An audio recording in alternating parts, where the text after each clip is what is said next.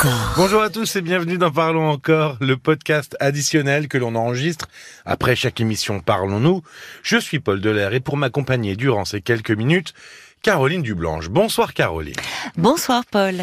Emmanuel, ce soir, a rencontré un homme qui avait fraîchement rompu. Il a prévenu qu'il n'était pas totalement disponible, ni dans la tête, ni dans le cœur. Ils ont commencé à se fréquenter et au moment où ça semblait se concrétiser, eh ben, Alex de cet homme s'est manifesté. Ce qui a forcément extrêmement déçu Emmanuel, on s'en doute bien, Eh qu'elle oui. euh, s'était euh, vachement projetée finalement. Ça il s'était encore rien passé, mais elle s'était énormément projetée. euh, Ah oui, dans, dans son, enfin, il y avait eu plusieurs rencontres et puis dans son imaginaire, on voit que son imaginaire s'était emballé.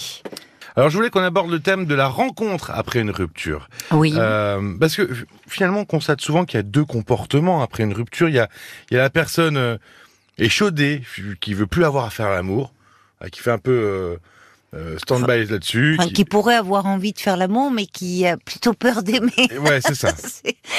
Euh, non, qui veut plus avoir affaire à l'amour. ah, pardon. Mais c'est pas grave, je vois que... Écoute, D'accord. oui, c'est pour ça que je ne comprenais pas le sens de ta question. euh, bon, très bien. Et voilà, mais qui peut peut-être vou- vouloir faire l'amour. Et puis il y a la personne qui va vouloir enchaîner euh, euh, les relations, qui va un peu vouloir Oui. remettre, remettre le Oui. facteur sur le vélo, si je puis dire. Oui. Est-ce qu'il y a un de ces deux comportements qui finalement est le mieux, le plus approprié après une rupture?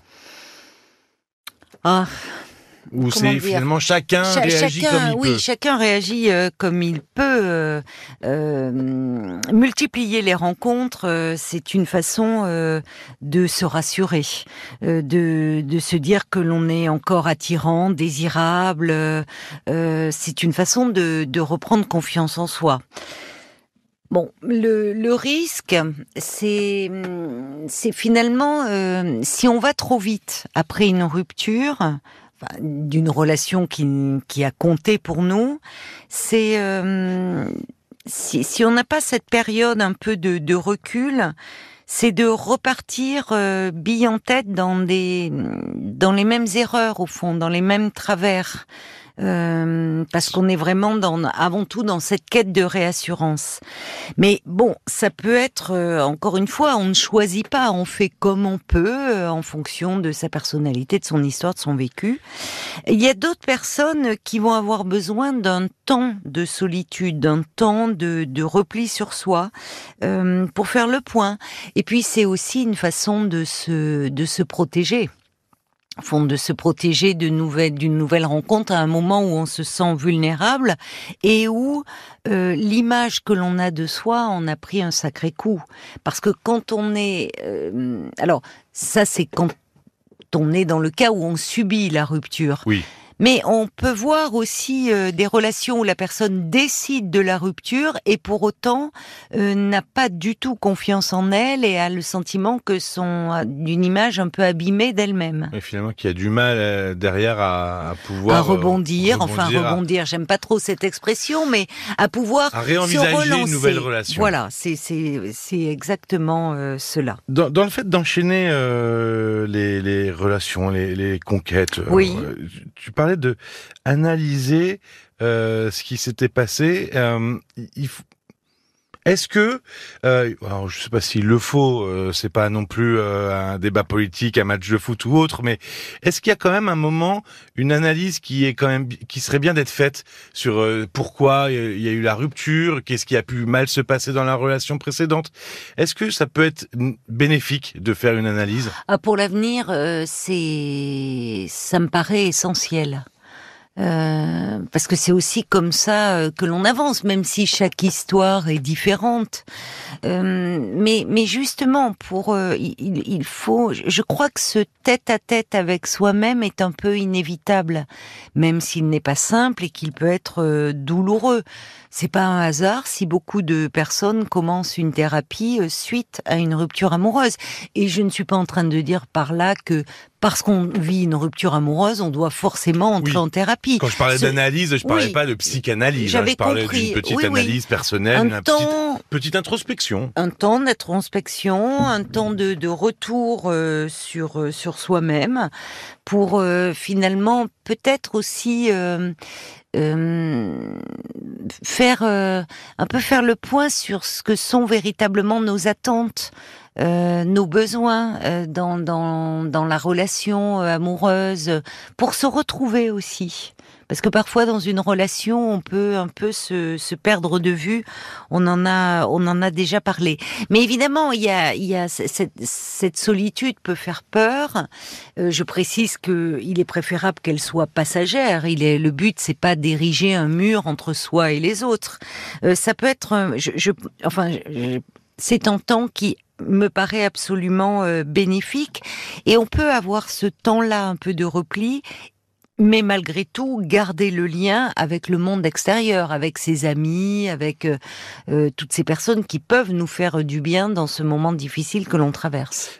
Est-ce que la nouvelle relation qu'on pourrait avoir après une rupture, elle, elle, pourrait être inconsciemment liée à la précédente, c'est-à-dire que même si on se dit voilà, bah, plus jamais des femmes comme ça, plus jamais des hommes comme ça, est-ce que euh, ça c'est lié, il y a, y a, quelque chose? Mais c'est-à-dire que on le constate chez les personnes. On voit, on voit beaucoup aujourd'hui d'ailleurs avec euh, des personnes qui rompent et qui s'inscrivent très rapidement sur des sites de rencontres euh, et qui souvent disent qu'à travers les profils qu'elles sélectionnent, elles se rendent compte qu'au fond inconsciemment elles recherchent leur ex.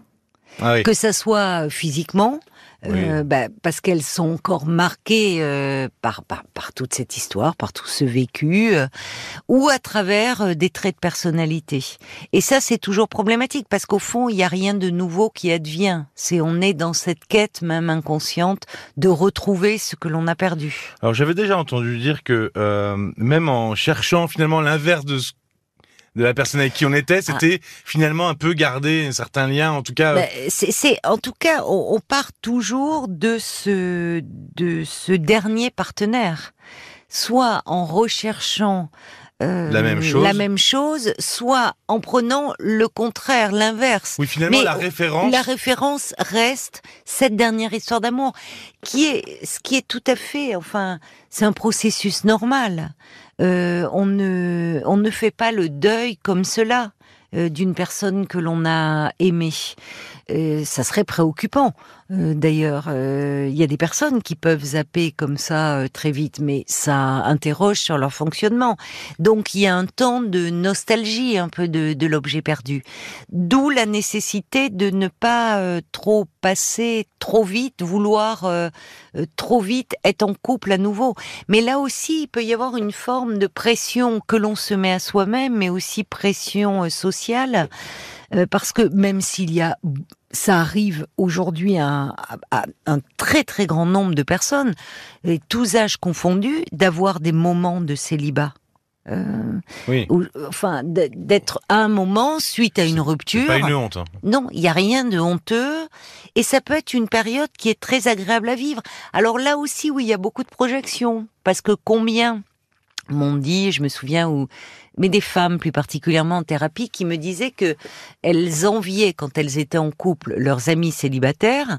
Et elles me disaient aujourd'hui je suis célibataire et je pensais que ça allait être vraiment euh, la fête, euh, des rencontres, euh, la séduction au top. Et puis bah il se passe pas grand chose et je passe souvent de mes soirées devant un plateau télé.